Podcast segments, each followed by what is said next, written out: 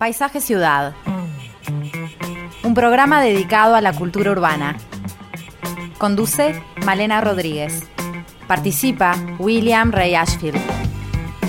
Es una realización de BMR Productora Cultural.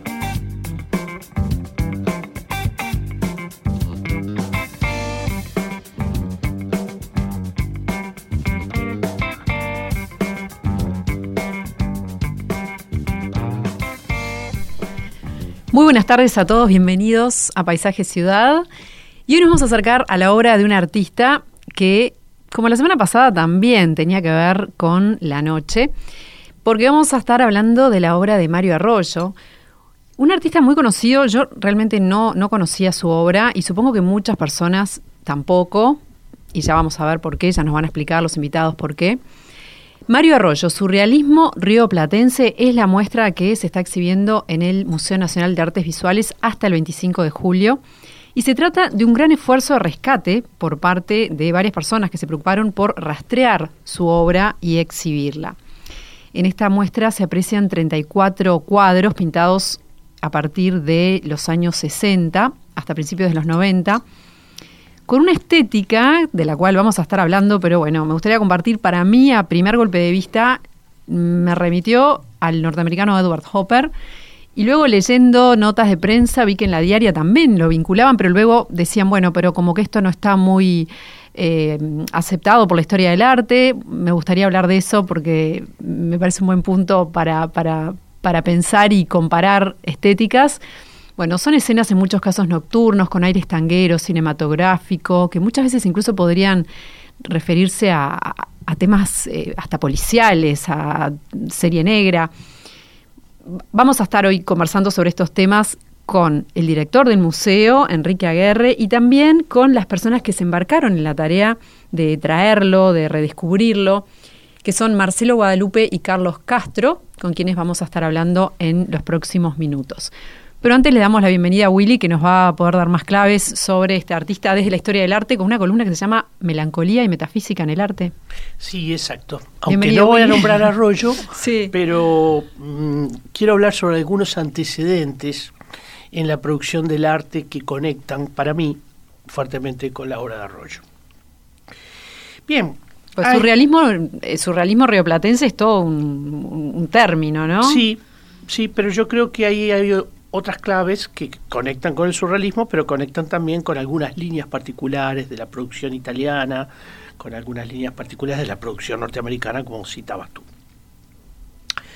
Hay tiempos de la producción artística, yo diría que están marcados por una inquietante extrañeza. El mundo moderno, y con esto me refiero a la larguísima sucesión de siglos que van desde el Renacimiento hasta hoy, ha conocido eh, distintos momentos donde el estado de melancolía se hace presente en el arte a través de muy, muy particulares modalidades de representación, pero por sobre todo de ciertas búsquedas atmosféricas que evocan lo melancólico. Melancolía y modernidad no son términos irreconciliables, tampoco son irreconciliables el sentimiento melancólico con la búsqueda metafísica. La pintura del italiano Giorgio de Chirico es, eh, en este sentido, una buena muestra de que es posible, digamos, tejer una urdimbre eh, o un claro enlace entre las tres palabras, es decir, modernidad, melancolía y metafísica. Entre los años de 1910 y 1950, o sea, en la primera mitad del siglo XX, nosotros podemos descubrir una producción en la pintura fundamentalmente, pero también en la fotografía y en la arquitectura, que manifiesta un estado de inquietud acompañado por lo que podríamos llamar una, una atmósfera extraña. Ciertos rasgos recurrentes como lo crepuscular, los silencios, la proyección de largas sombras, la idea de vacío, el sentimiento de soledad, constituyen, podríamos decir, emisiones que afectan al observador que está plantado frente a la obra. Eh, sin embargo, muchas de esas eh, de esos trabajos, de esas obras, establecen siempre una conjunción de estados, donde por un lado se expresa lo ominoso y por otro un impulso creativo que mueve a la obra y también a su propio artista. Los antiguos griegos, y fundamentalmente Aristóteles, en un texto suyo conocido como El Problema 30, desarrollará esta fuerte relación entre el humor melancólico, el furor melancolicus, como lo llamaban los griegos y eh, lo llamarían luego también los romanos, y la capacidad potencial de producir obra artística. Es interesante comprobar que autores como el ya nombrado de Quirico, u otros italianos como Mario Cironi, Carlo Carrà, harán expresa alusión a la melancolía a través de los nombres asignados a sus obras y por supuesto también en las atmósferas logradas de lo representado. Muchas obras se van a llamar estado melancólico, melancolía, paisaje melancólico, etc. Edward Hopper en la pintura norteamericana va a acompañar mucho esas búsquedas de silencios y soledades, al tiempo que construye lo que podríamos llamar un definido discurso moderno. Años más tarde, algo de esto eh, nos legará, eh, o digamos, lo reinterpretará Hitchcock en muchas eh, obras cinematográficas. Hitchcock era un gran hopperiano, iba a tomar muchos elementos propios como por ejemplo esa mirada guayerista, ¿no? que está en la ventana indiscreta, por ejemplo, o la manera en que se representa esa arquitectura en soledad, en psicosis, o ese paisaje costero en el caso de los pájaros, donde nosotros podemos ver mucho, mucho, muchísimo de Hopper en, en varias escenas tomadas en la obra de Hitchcock.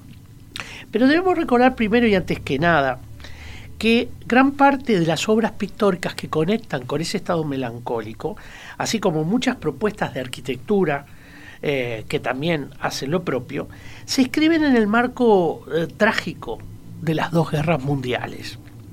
Un escenario bélico en que eh, la civilizada Europa, ¿verdad?, se transformaba en eje de destrucción, en eje de, eh, eje de lo ominoso. Ese es el lugar de destrucción que va a promover una sostenida melancolía al tiempo que impulsa una nueva metafísica, podríamos decir, que es eh, precisamente el acto creativo fundado en una nueva manera de ver y ordenar lo representado. Esa metafísica se va a construir a partir de la necesidad de recrear o de crear nuevamente. La recontextualización, precisamente de los objetos, en la pintura de Quirico, este, en el plano pictórico obviamente, es resultado de esa, de esa nueva metafísica. Se trata de un arte eh, que busca reconstruir la imagen reconociendo una suerte de daño de la memoria y posicionar los objetos plásticos en una eh, relación distinta, alternativa, al que exigía la perspectiva renacentista. Es así que muchas obras de estos eh, metafísicos italianos, por ejemplo, apelan a perspectivas invertidas, a deformaciones, a anamorfosis, este, y a una relación de objetos que son extremadamente extraños entre sí. Algo de todo esto pasó eh, por las orillas del Plata, aun cuando la experiencia plástica pudiese ser muy diferente. Hay extremos silenciosos en la obra de Alfredo de Simone, espacios con escasa presencia humana en muchos cuentos de Feliberto Hernández y también esos grandes silencios, esas también miradas crepusculares que Feliberto muchas veces buscó en eh, esas ciudades del interior a determinada o precisa hora del día.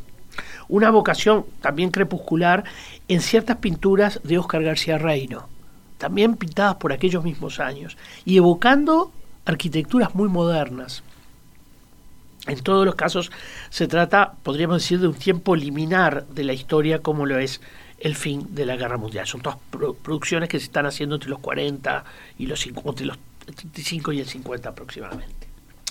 La ciudad, eh, podríamos decir, en toda esta pintura, es un eje fundamental para ordenar esa compleja relación entre melancolía y modernidad. Como un escenario, ¿no? Es un escenario. Es un escenario y es un escenario clave para entender eh, ese estado melancólico. Y toda la fuerza lo adquiere justamente en la manera en que se representa el escenario de la ciudad y sobre todo la luz en la ciudad. La arquitectura, arquitectura urbana, arquitectura edilicia, arquitectura interior, pero también podríamos decir arquitectura del espacio pictórico, es siempre objeto de un orden nuevo, o, para usar un término propio de los artistas italianos, una suerte de nueva metafísica. Hacia la segunda mitad del siglo XX, las angustias individuales y colectivas no serán ajenas todavía a un contexto marcado por las incertidumbres que, va a plantear la Guerra Fría. Pero estamos indudablemente en otro contexto.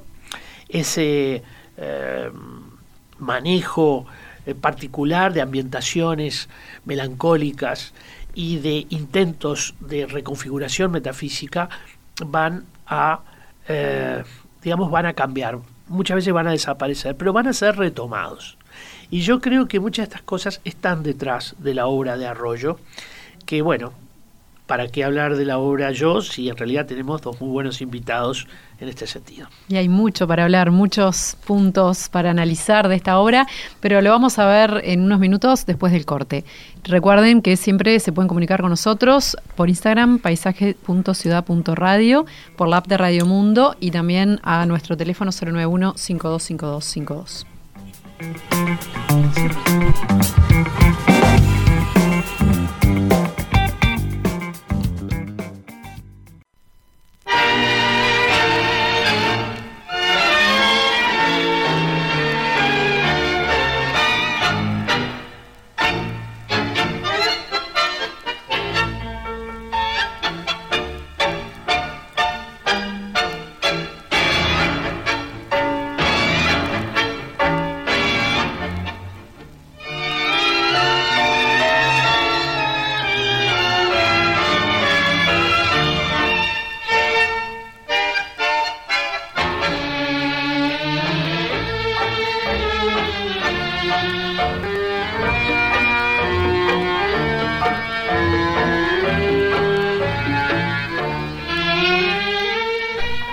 Quejas de Bandoneón de Aníbal Troilo. Y ya le damos la recibida a Enrique Aguerre, director del Museo Nacional de Artes Visuales, y Marcelo Guadalupe, quien junto a Carlos Castro es curador de la muestra Mario Arroyo Surrealismo Rioplatense. Bienvenidos los dos. Bueno, buenas tardes, muchas gracias. Buenas tardes, ¿cómo les va? Hola Marcelo, ¿qué, tal? ¿Están bien? Bien, bárbaro. Bien, y bueno, bienvenido también, em, Enrique. Bueno, no lo conocemos mucho todos, digamos, a Mario Arroyo, porque no ha estado tan presente en, Uruguay. Por lo que vamos a, primero que nada, presentarlo. ¿Quién fue Mario Arroyo?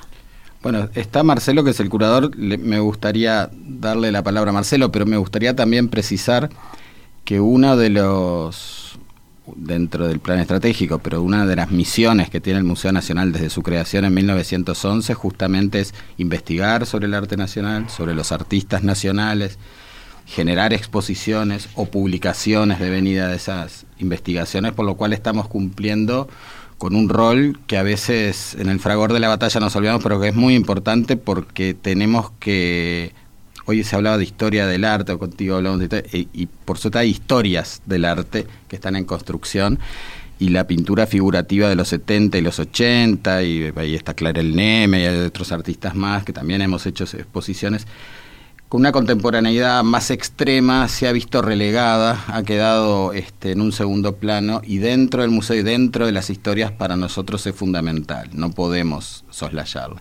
Entonces, en, ese marco es que Marcelo Guadalupe, ya hace un tiempo, un año y medio aproximadamente, este, me propone hacer. Eh, yo tenía ya una relación con la Galería Carlen Huelmer, la conocí además a ella porque eh, ahí hicimos en, en, un lejano 1984 con Juan José Muñiz, que era el director, y yo era asistente en ese momento de dirección en Super 8, ahí denoto la edad, el documental La faz de la tierra con Jorge Abundanza y Enrique Silveira. Y ahí conocí la galería, la conocí a ella, después conocí a Clarel, en fin.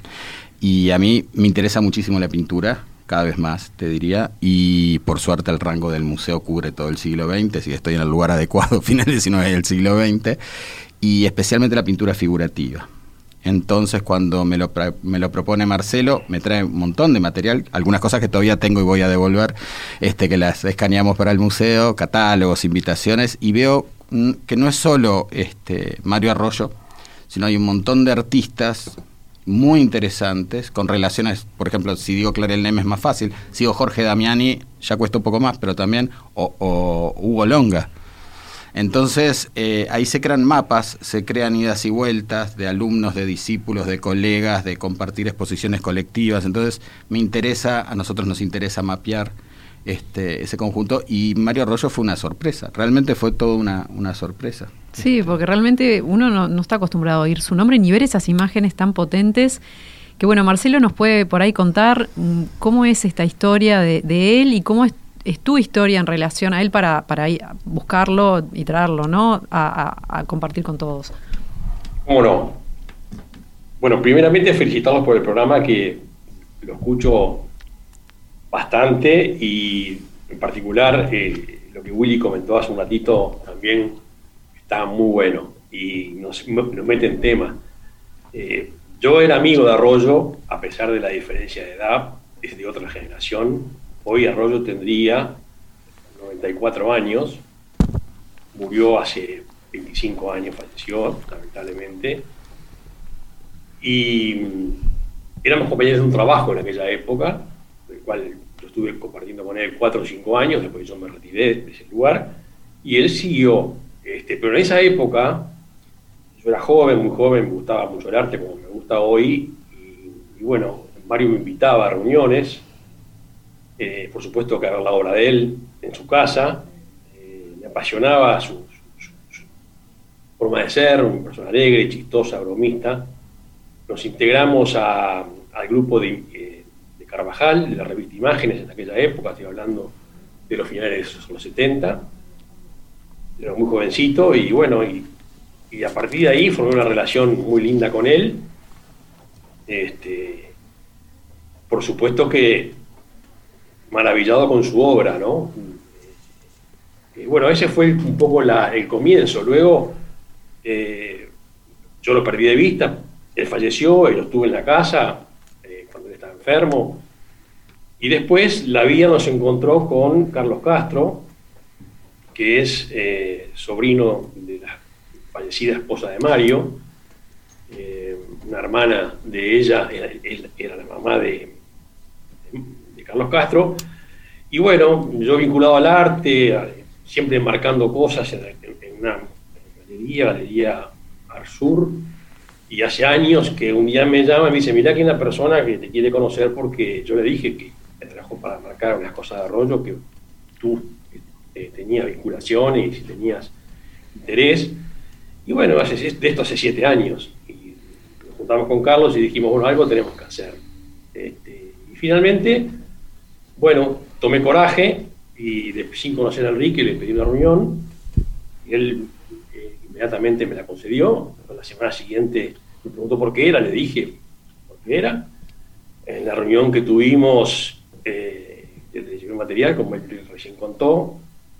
Y bueno, fue, instantáneo. Tuvimos una hora de reunión, este, se paró y me dijo, vení, estaba el museo cerrado porque recién estaba empezando la pandemia este, del año pasado y me dijo, mira, acá vamos a hacer la, exposición de Mario Arroyo. Y yo, la verdad que la alegría que tenía ¿no? en ese momento, eh, no podía creer porque es un poco hacer justicia, como decía muy bien Enrique, Mario Arroyo era un pintor de esa época, de los 70, muy reconocido, que lamentablemente por no tener descendientes, no tenía hijos, no tenía hermanos, la obra quedó digamos, la poca obra que quedó, porque no había mucha obra, porque él vendía toda su producción, eh, quedó en manos de la familia, que muy bien atesorada, por cierto, hay que agradecerle a la familia de Carlos Castro y sus hijas, que han atesorado las pocas horas que han quedado y han juntado el material que se está exponiendo en el museo en cuanto a información y documentación también. Y bueno, junto con la obra de, de la familia, empezamos a buscar y a, buscar y a buscar y encontramos y juntamos 33 obras que son las que se están exponiendo hoy en el museo. así que ese fue un poco, digamos, la, el introito que le puedo hacer. Muy interesante, la, muestra estuve hoy justamente y realmente recorrerla con la música de fondo, el tango, también el video que hay que es muy ilustrativo, o sea, está muy bien sí, tiene presentada. Una, tiene una banda sonora y, bueno, eh, respecto a, unir con lo que decía Willy este, anteriormente, sí, sin duda, este, yo recordaba la casona también de Psicosis, en la cima de la colina, ¿no? Que ah. Anthony Perkins, mira, que es muy hopper. A mí me gusta, eh, creo que fue Roberto este, Pérez Belloso, que se llama, Roberto, en la diaria que tú hiciste referencia al Hopper de las Pampas. Sí, no me acuerdo. A mí me gusta cuando ocurre eso, pero no me gusta tanto. Me gusta porque entiendo a qué se refiere, pero es tan extraño para el campo del arte uruguayo que hay que juntarlo con artistas de otras latitudes. ¿No te gusta la comparación con Hopper? Yo podría decir que Hopper es un Mario Arroyo norteamericano, salteándome la línea cronológica para poner, para jugar un poco. Porque Mario Arroyo, este, y también tiene que ver con lo que decía Willy, hay, hay un paisaje urbano que nunca rural, donde hay algunos personajes que se pierden y son más pequeños. Van tomando una centralidad los personajes, hombres y mujeres están como en no lugares, eh, están llegando, están partiendo, no se miran a la cara, están con plataformas de puertos, de aeropuertos. Mucho mucha vía de transporte. Exacto. ¿no? Y luego va siendo como un zoom, podemos hablar de cine por, por el tema del cine. Yo agregaría la Nouvelle Vague también como estética, pero Hitchcock ni hablar, es totalmente hitchcockiana, porque hay como una, un gran escopismo en la obra de Arroyo. Nos gusta mirar y a veces hay varias capas de qué estoy viendo, esa esa habitación con la puerta abierta donde hay unos personajes con gabardinas y un hombre en un bólido, en un auto tipo Le Mans, que hace adentro una habitación de un living room. En fin. Bueno, pero ese tipo de cosas es justamente la que yo ato con la recontextualización metafísica. Y, está, y es así. Que de Quirico buscó mucho. Acordate aquellos paisajes con un sillón en el medio de, de un ámbito absolutamente natural. Es decir, en la descontextualización había una reconstrucción, ¿no? Y yo creo que en Arroyo hay mucho de esto. Sí, y, y, esa presencia humana es, como que si la cámara se va aproximando y ya vemos primeros planos, a veces este, parciales por la sombra que cae sobre la cara, las identidades se borran, hasta que son tragados la mujer de las piernas que, emerge de un piano, ¿no? Los objetos terminan tragando a, a los personajes.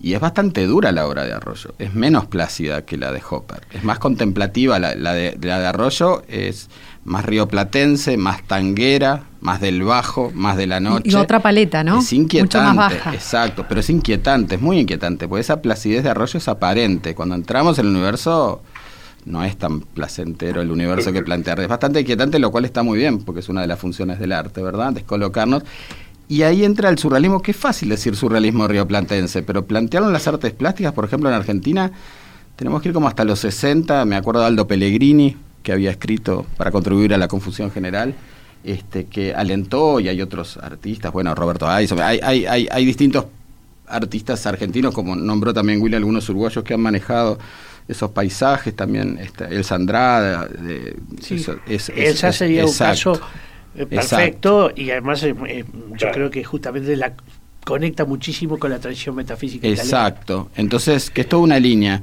Pero en ese sentido, porque apela a Mario Raya a una tradición muy consolidada como el tango, pero la subvierte de alguna manera, la descoloca, la cambia de contexto y de escala, y ahí se producen cosas. Eso es quizá de lo más valioso que me pareció a la hora de, conocer mejor la obra de Mario. ¿no? Por eso también... Yo quería agregar, había conexiones información, sí. Perdón, perdón. Sí, sí, adelante. Gracias. Él, él de joven eh, era tanguero, tenía sus amigos, este, Horacio Ferrer y muchos que estudiaban arquitectura.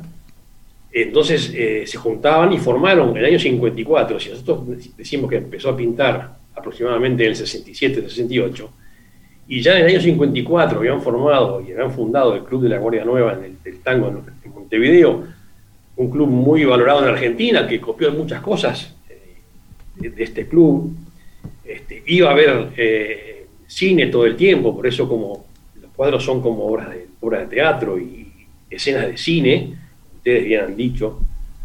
Y también eh, se empezó a juntar con sus amigos, los luneros, que, porque se juntaban los lunes, y él empezó a pintar, empezó a pintar tangos, empezó a pintar obras de teatro Y entonces sus amigos de esa reunión de los lunes le dijeron, ¿por qué no te pones, por qué no te pones a pintar? Y un día vino con un cuadro. Estamos hablando de años 66, 67. Autodidacta, ¿no? Sí, totalmente autodidacta. Pero era una, de una precisión, de un estudio, los cuadros los preparaba, los, los organizaba. Pero tenía estudios de arquitectura, ¿no? Eso también hay que decirlo, porque se nota. claro en, los cuadros. Y él y, le, dijo, le dijo, bueno, a ver este cuadro. Y Horacio Ferrer dijo, y sin embargo sola, porque era una pareja, una señora sentada en una silla, vestida como él las pone en los cuadros, con el tanguero atrás con el, con el gacho, en un ambiente, y, y, le puso, este, este, cuadro se llama Y sin embargo sola. Y él, impulsado por sus amigos, eh, por el tango y por todo lo que tiene que ver con el cine, que le gustaba mucho, él empieza a pintar. Este, y empieza a hacer esos ambientes surrealistas, pero eh, rioplatenses, pero siempre enfocado en la persona humana. Él, si ustedes se fijan, no hay una obra de él que no haya una persona, un ser humano allí. Y él eh, lo explicó en un reportaje, eh, hace años me lo dijo a mí, además, total claridad me acuerdo el momento. Él me dijo que, dice, lo voy a leer para que no faltara alguna palabra, mi, preocupación por la composición de la obra, su color y su luz se expresa en el surrealismo precisamente en la búsqueda de un camino que esté por encima del común denominador de la gente. O sea, que él quería ir más allá, uniendo el surrealismo, uniendo la realidad y la ficción. Los lugares insólitos, inesperados, embretados en la noche, brindan a mis personajes expectantes la esperanza o el anuncio de algún acontecimiento excepcional, inédito, contrastante con lo cotidiano, con lo que frecuentamos diariamente y que constituye la realidad. Es como un escape a la serenidad, a otra vida, a vivir para nosotros, al sabor de las cosas.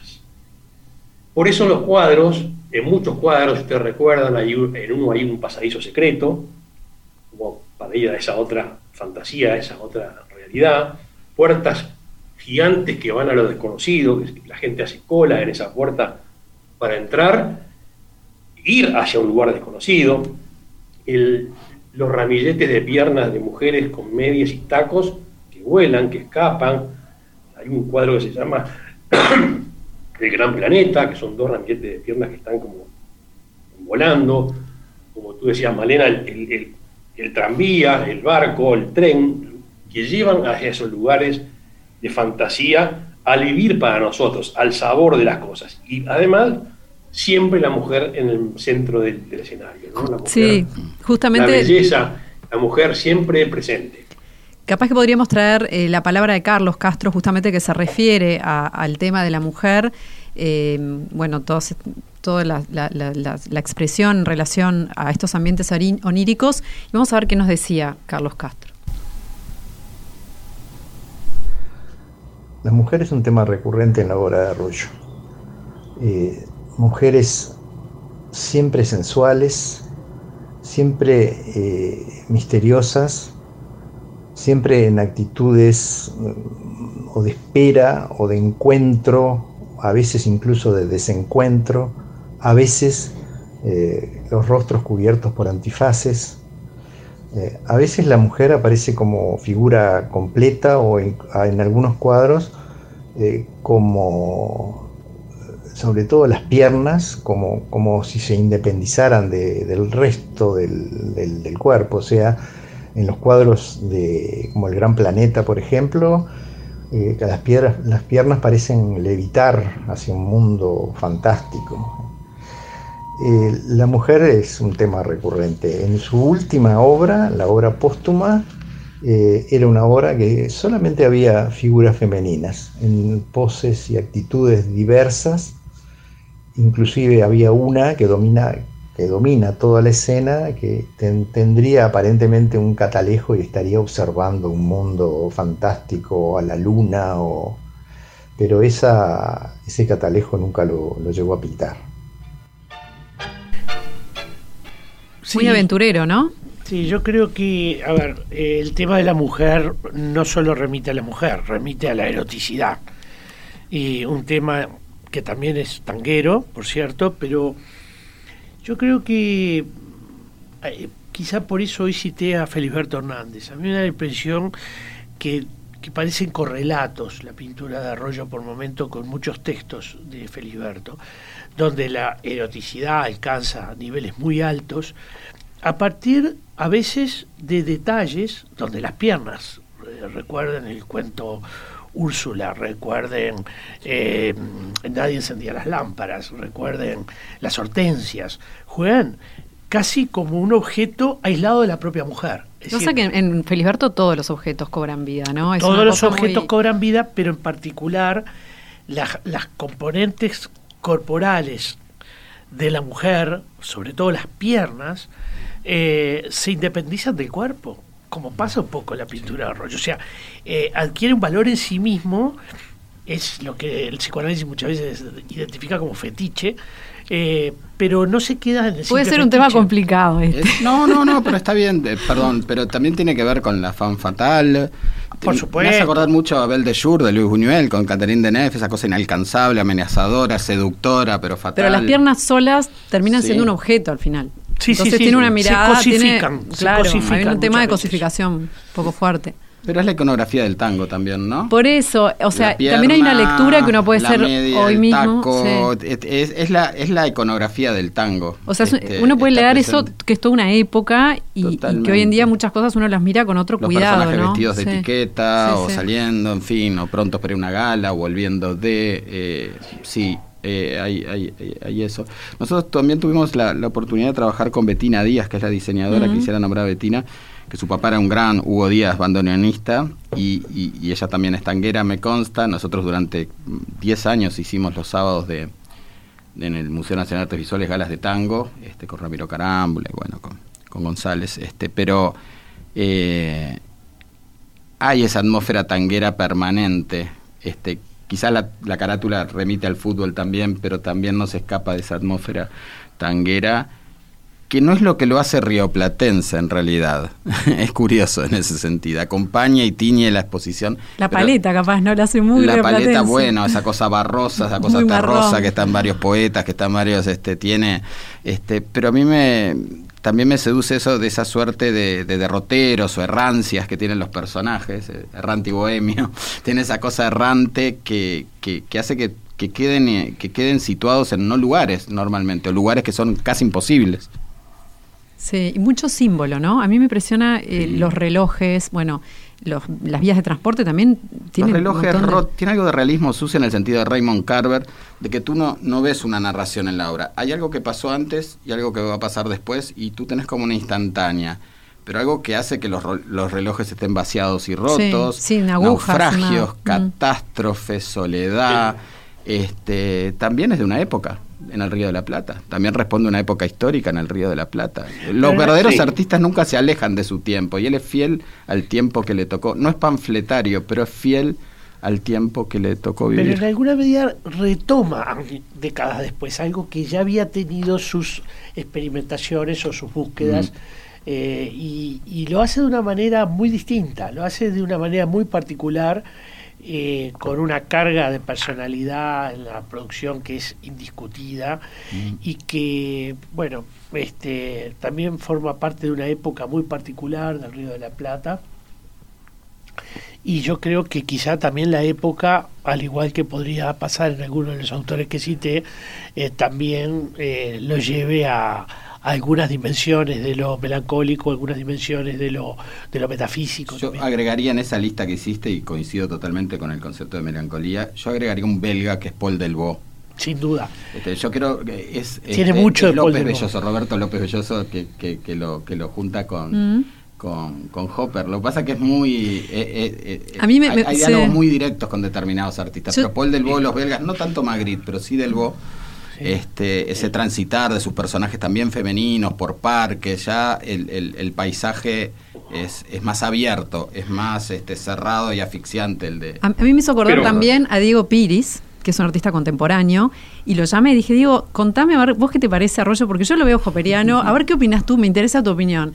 Y me dijo, bueno, mm, puede ser, pero son los temas son distintos. Los Claro. temas son muy diferentes. O sea, Sí. Hopper op- apuntaba a otra cosa. Hay directores de cine como, como, bueno, no creo estar revelando nada, pero Cote Beiroj y otros directores de teatro que se sintieron muy interesados, muy interpelados por el trabajo de Mario. De otras disciplinas, cine y teatro, que se sintieron muy interpelados por el trabajo de Mario, vinieron especialmente a ver la muestra, estuvimos charlando. Y eso es bien interesante también, porque Sí. la Sí. puesta en escena de Mario Arroyo es fundamental. Y ¿no? Marcelo, Lo, lo que decía recién de Paul Delvaux, eh, Mm. también la quietud, las mujeres, como en esa quietud, los personajes que miran, que están lejanos, ¿no? Eh, bien, eh, él eh, le gustaba mucho Paul Delvaux y René Magritte también, pero sobre todo Paul Delvaux, este, es bien, bien elocuente, ¿no? Esa, similitud con, con él, y incluso eh, quedó pendiente una, una ida belga a Bélgica de él para conocer más de cerca la obra de esos artistas que, que él tanto quería, ¿no? que en aquella época era difícil acceder porque no había hoy los materiales ni tampoco la, la multimedia para ver y él, bueno, los amigos lo invitaron a ir y él al final no, no se enfermó y no, pudo ir, pero es tal cual, ¿no? Este, la época también este, del cine, como dije, como dije hoy, muchas, muchas, mucha referencia al cine. Hay escenas, por ejemplo, hay una obra que se llama Terceto Nocturno, y esa, y la que refería también Carlos Castro, Las mujeres con el catalejo, donde no, eh, o sea, hay, como un telón en el fondo, se ve claramente que está un telón dividido, parece un cielo, pero no lo es, y él hacía un telón, una escenografía, eh, lo mismo que en, en- en la obra, fascinante obra de último instante, que es la que ilustra la tapa del catálogo, que fue una obra pedida por, por una bienal que había en Uruguay, la Bienal del Deporte, en el año 80, sobre todo por el fútbol, porque se iba, iba a transcurrir el mundialito en esa época, y a Mario lo invitaron para eh, representar a Uruguay entre tantos. Y él hace esta obra con el golero muerto dando la vida con la pelota en el arco, ¿no? Y los personajes que lo, lo miran. No, no- no sé por Eh. qué, Marcelo, pero, pero te digo que, como decía Willy, Hitchcock y, y- Exactamente. y, y además me, me acuerdo de, de La ventana indiscreta, ¿no? Donde tenemos el personaje central de la película de Hitchcock que mira también por un largavistas, hay un crimen y cree saber qué pasa, pero es lo, esa cosa mediada, ¿no? La ventana dentro de la ventana. A mí la tapa de la obra que está en la tapa me da mucho Pier Paolo Pasolini y no sé por qué, pero me da mucho Pasolini. Volvemos a los escenarios, volvemos a- al neorrealismo, volvemos a la Nouvelle Vague, volvemos a... Hay mucho cine, pero hay mucho cine... este después él lo asimila y no hace un equivalente en su pintura, no ilustra, pues en el caso de Piris, y lo digo, este, me gusta mucho el trabajo de, de Piris, pero de Diego, pero este hay una cita casi cinematográfica. En el caso de Arroyo hay un universo cinematográfico, lo cual creo que va por otro lado. Sí, Sí. Y creo que en arroyo también se ve algunas maneras de ver del director de cine, que eso no es lo mismo que, que las citas de imágenes eh, trasladadas a la pintura, ¿no? Hay mucho de la mirada voyerista que tenía Hitchcock, por ejemplo, ¿no? Y que Hitchcock también la había tomado de Hopper. Eh, en, en Hitchcock se da la do- el doble juego de, de identificar eh, la, la imagen con, la, con la forma de mirar, ¿no? Yo creo que, y eso obviamente que esta cuestión boyerista también nos vuelve a atar con la dimensión erótica en, en- en la obra de Arroyo. Pero bueno, este, a veces esto es más importante que lo representado, como mira. Sí. Bien, bueno, vamos a seguir después del Sí. corte, ¿les parece? Porque es, necesitamos hacer un pequeño corte y seguimos en unos minutos. ¿Cómo no?